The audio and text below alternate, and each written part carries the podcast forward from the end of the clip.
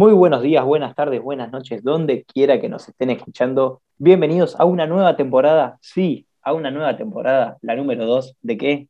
De Fuera del Límite. El podcast donde te vas a enterar toda la semana de toda la información de El Piso.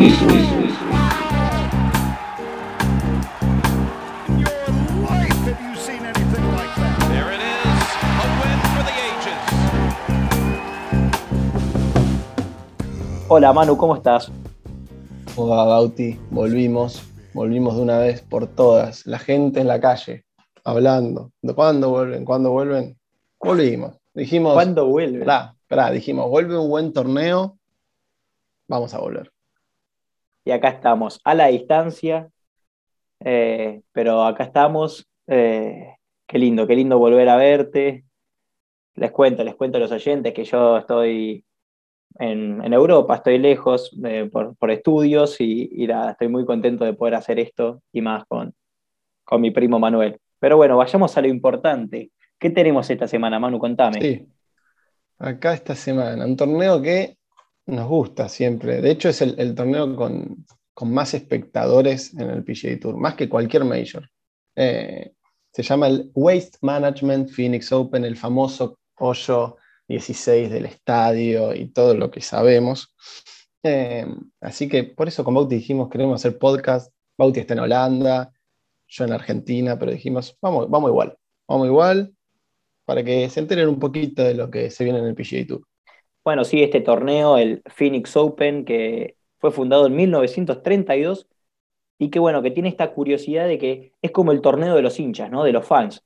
Eh, de hecho, tiene el récord de mayor asistencia en un día eh, para el torneo. Para que se den una idea, en tan solo un día tiene el récord de que hayan ido más de 200.000 espectadores para ver este torneo. Es conocido por lo que contaba recién Manu, el hoyo 16, y ahora el hoyo 17 también se está haciendo estadio, en donde pegan en un par 3 de 160 yardas como si fuera en el estadio de River, pareciera, ¿o Sí, sí, enorme.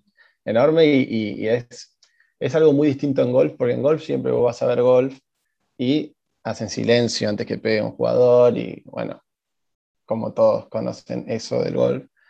Pero lo que pasa ahora y lo distinto de este torneo es que la gente grita y no pasa nada. De hecho, hay jugadores que piden que griten más, como dale, grítenme y yo le pego. Y bueno, eh, es muy popular por eso. O sea, está bueno para verlo en la tele. O sea, golf, verlo en la tele es bastante aburrido generalmente. Pero. Los flacos hacían un podcast de golf. ¿Cómo vas a decir algo así? Para nosotros nos encanta. Sí, nos encanta, pero igual. pero somos raros. Está bueno ver. Está bueno ver el domingo, cómo se define el torneo, pero vas un jueves, prendés la tele y están pasando el hoyo 16 de Phoenix y te cagas de risa. Es muy divertido. Eh, aparte, cuando la tiran al bunker, la gente. Los abuchea. Los abuchea. La dejan al lado del hoyo, gritan. Bueno, eh, es, lo lindo de este torneo y por algo también estamos haciendo este podcast. Curiosidad, eh, Tiger Woods, el mejor de todos los tiempos, año 97, año donde ganaría su primer Master de Augusta, hace hoyo en uno en el estadio del hoyo 16, la gente se volvió completamente loca, empezaron a, revolver, a, a revolearle la birra, no, bueno, una de esas imágenes típicas del PGA Tour, ¿no? Sí muy conocido ese video de Tiger, lo pueden ver en YouTube. Em, pero, bueno, ahí el estadio era más chico en esa época. pero ahora es. Claro, ahora, Antes era la bombonera, hoy es el monumental. Eh, uy, me salió la gallina adentro, perdón. pero, bueno, dejemos de hablar de historia. Dejemos de hablar de historia, vayamos al presente. Eh, arrancó una nueva temporada del PGA Tour, un nuevo año. Eh, si bien la temporada arranca por ahí por, septiembre, octubre, podríamos decir que arranca cuando arranca el nuevo año. Tuvimos cinco torneos, cinco campeones, que ahora Manu nos va a comentar quién lo ganó. Y bueno, y nos ponemos a hablar un poquito de, últimos campeones de acá, candidatos, y eso sería fuera del límite, ¿no? Me gusta, me, gusta el, el, el, conductor el que va manejando. Hacemos esto, hacemos lo otro, me encanta. yo, yo tiro la data, yo tiro la data. Bueno, sí, como dijo Bauti, arrancó el año, no arrancó la temporada, pero arrancó el año eh, con el torneo de campeones que se jugó en Hawái, ganó Cameron Smith, eh, hizo histórico de, score, menos 30 y algo. Eh, Después del torneo de campeones, Sony Open en Hawái, también en Hawái, lo ganó Hideki, con un águila en el hoyo playoff tremendo, le ganó Russell Henley. Después American Express, lo ganó Swafford hace dos semanas, y hace una semana Luke List le gana en un playoff a Salatoris, que tuvo un pat que le mordió el hoyo eh, para ganar, una lástima. Salatoris que ya este año le va a llegar su victoria, un crack. Y por último, la semana pasada, Pebble Beach, ganó Tom Hoggy, otro que se merecía ganar, que le pasaba cerca siempre.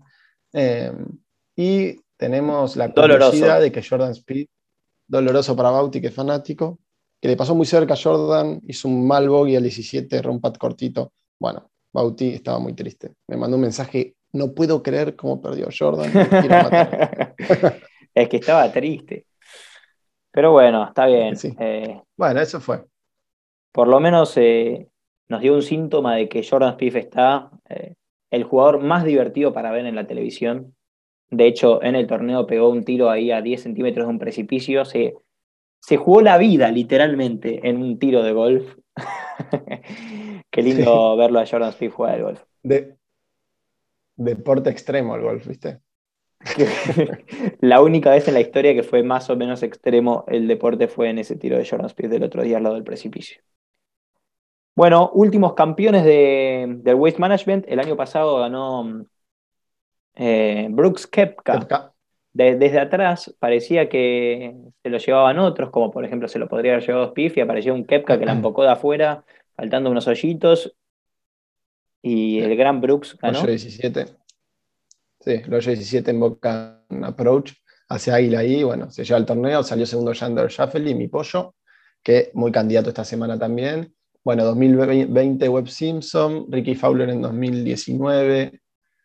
Matsuyama ganó dos veces este torneo, 2016-2017. Uno se lo roba a Ricky Fowler, que, que terminó llorando en la conferencia de prensa, Ricky.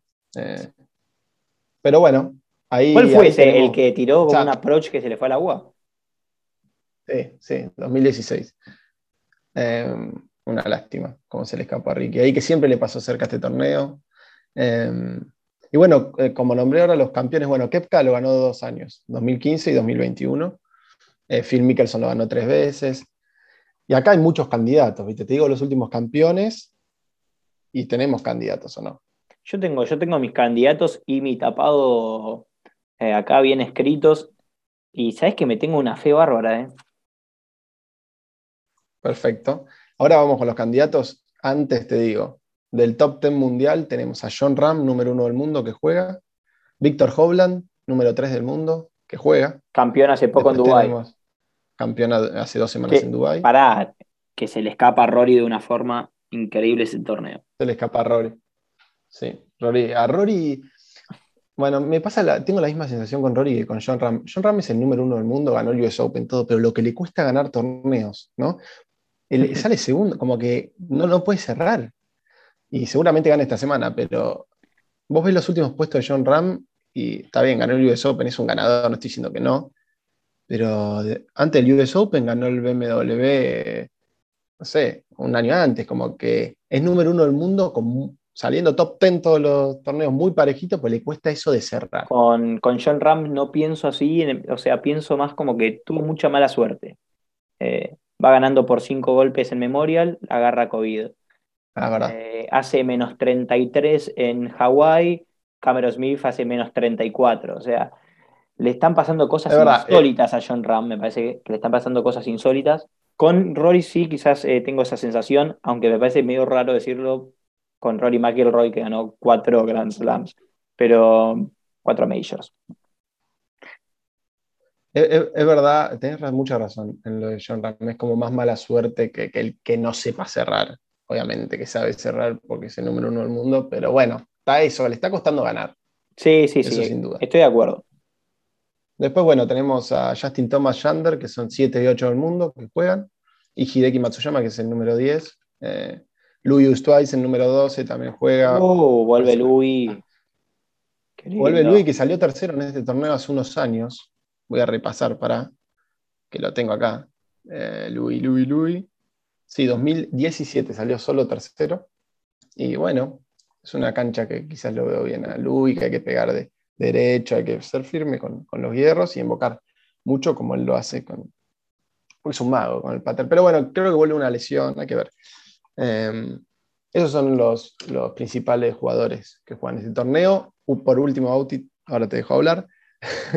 Vamos con los latinos, te los digo rápido. Emiliano Grillo, Abraham Anser, Ortiz, Muñoz y Mito Pereira. Bueno, y contame cómo vienen los latinos un poquito, vos que estás un poquito más actualizado. Veo que Emiliano no está en su mejor momento. Abraham no arrancó también el Emiliano, año, eh, Emiliano muy mal arrancó el año. Eh, hizo solo top 20 en la CJ Cup, que hizo una ronda final de 61, 11 menos, creo. Que ahí quedó puesto 18, pero después nada, viene 152 en la FedEx. O sea, nunca arrancó así Grillo, pero ahora se viene este, esta, gira de torneos que él generalmente le gusta. El torneo no le fue mal, nunca siempre pasa el corte, tampoco hizo tanto, pero se viene el Genesis, el Honda Classic, siempre esos torneos le gustaron, así que ojalá remonte ahí. Y después, bueno, Abraham, como siempre, bien, pero esta temporada también arrancó más o menos. Carlos Ortiz, 31 en la FedEx, bien. Mito Pereira, chileno, con mucho futuro, 33 en la FedEx. Ah, arrancó bien, eh, Mito. Me gusta el swing, me gusta el swing, es parecido al de Juaco, ¿viste? Como que los dos chilenos tienen eh, un swing parecido, medio como particular. Sí. Y bueno, los dos que esperamos un poquito más esta semana, como para que remonten, es Anser y Grillo. Así que ojalá les vaya bien. Y bueno, y pasamos a, al final de este primer capítulo de la segunda temporada de Fuera de Límite en donde vamos a decir nuestros candidatos, ¿no? Vamos a tener trivia como, como arrancamos eh, en la primera temporada, vamos a ver qué, qué dinámica le ponemos al final en los próximos capítulos. Pero bueno, simplemente vamos a arrancar con los candidatos, vamos a nombrar dos candidatos cada uno y una sorpresa. Voy a arrancar yo. Mi primer candidato le pasó cerca la semana pasada y no me, no me refiero a Jordan Spieth, me refiero a Patrick Cantley. Ese es mi primer candidato. Bien. Me gustó. Yo, yo como primer candidato voy a ir medio a la segura, número 3 del mundo, como nombré hace poco. Víctor Hovland, el noruego, viene a ganar en Dubái su último torneo, que jugó hace dos semanas. Y hace tres semanas jugó otro en Abu Dhabi, que salió cuarto. Así que, nada, está, para mí es lo que le dije a Bauti antes de, que salgamos al aire. Eh, le dije. Off the record. Futuro número Claro, futuro número uno del mundo. Y, yo estoy de acuerdo. Con, con, con, Matsu. No, con Matsu no, con Morikawa. Con Howland. Ah, con Morikawa también, bueno. Morikawa también. Bueno, eh, decite, no, digo yo, bueno, está bien. Mi segundo candidato es el que me acabo de confundir. ¿viste? Dije, quise decir Morikawa, dije Matsu por Matsuyama, ya dos veces campeón acá campeón hace un mes en, en Hawái, en el Sony Open. Hideki llega jugando bien a una cancha que le gusta, último campeón del Masters. Eh, para mí tiene una chance enorme esta semana. Mira vos, muy buena elección, bastante segura. Eh, por algo lo llamamos candidatos. Y yo voy a ir como siempre, como siempre con mi pollo, Shander Shafley, que el año pasado en este torneo fue co-líder entrando a la ronda final y terminó segundo. Eh, y bueno, en Arabia Saudita salió top 20 la semana pasada, así que... Otro que le cuesta cerrar, ¿o no? Otro que le cuesta cerrar. Quizás en los últimos meses no viene con su mejor golf, pero ojalá gane. Siempre quiero que gane Yander. Igual me parece gracioso decir, cómo le cuesta cerrar a un Sander Shaffley que su primera temporada ganó el Tour Championship, por ejemplo. Para mí también se le dieron fenómenos parecidos como el de John Ram de un poquito de mala suerte. Sí, sí. Pero obviamente campeón olímpico. Podría haber ganado más. Campeón olímpico. Podría haber ganado más de lo que ganó. Es verdad, es verdad que ganó los Juegos Olímpicos. Ganó la medalla de oro en los Juegos Olímpicos. Episodio no cubierto por fuera de límite. Lo habíamos debatido. No por distintos motivos no pudimos, pero bueno, acá volvimos en esta segunda temporada. Y bueno, para cerrar vamos a comentar cada uno nuestros tapados, nuestros candidatos que están fuera del radar y eh, voy a arrancar yo diciendo que mi tapado es Wesley Bryan. ¿Llega jugando bien Wesley? No, la verdad que no, no tanto, viene de una lesión, Pero bueno, eh, es un voto que hago con el corazón. Somos fanáticos e hinchas con Manu de Wesley Bryan porque tiene un canal de YouTube que les recomendamos que sigan, que se llama Bryan Bros. Eh, y bueno, le tengo toda la fe a, a, Wesley, una mente brillante, campeón en el PGA Tour allá por 2016 en el RBC Heritage. Tengo toda la fe semana.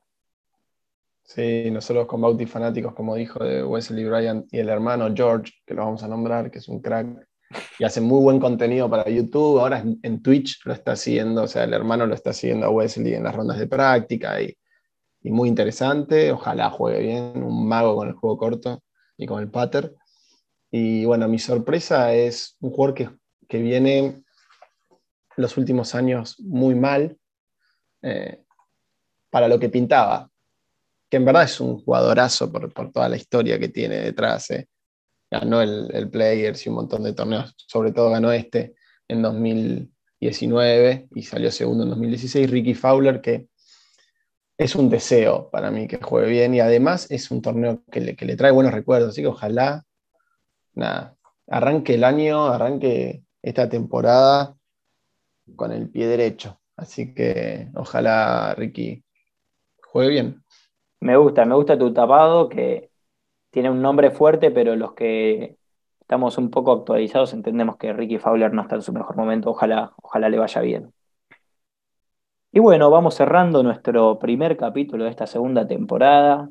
Muy lindo volver a encontrarnos, Manu, eh, y volver a compartir esta pasión que es el golf, y en este excelente programa que se llama Fuera del Límite, que los invitamos a todos a que nos sigan en las redes sociales, en arroba Fuera del Límite, que le comenten a, la gente si les gustó no el programa, que, el boca a boca haga crecer eh, este hermoso programa que se llama Fuera de Límite. Muchas gracias por Necesitamos eso. Gracias, Bauti. Chao. Chao, Manu. Valiente o gallina, la bolsa o la vida, picar medicina, chupar golosina, perder la partida, beber tu saliva, jugarme la vida, buscarme la ruina, tocarte, tocarte, tocarte.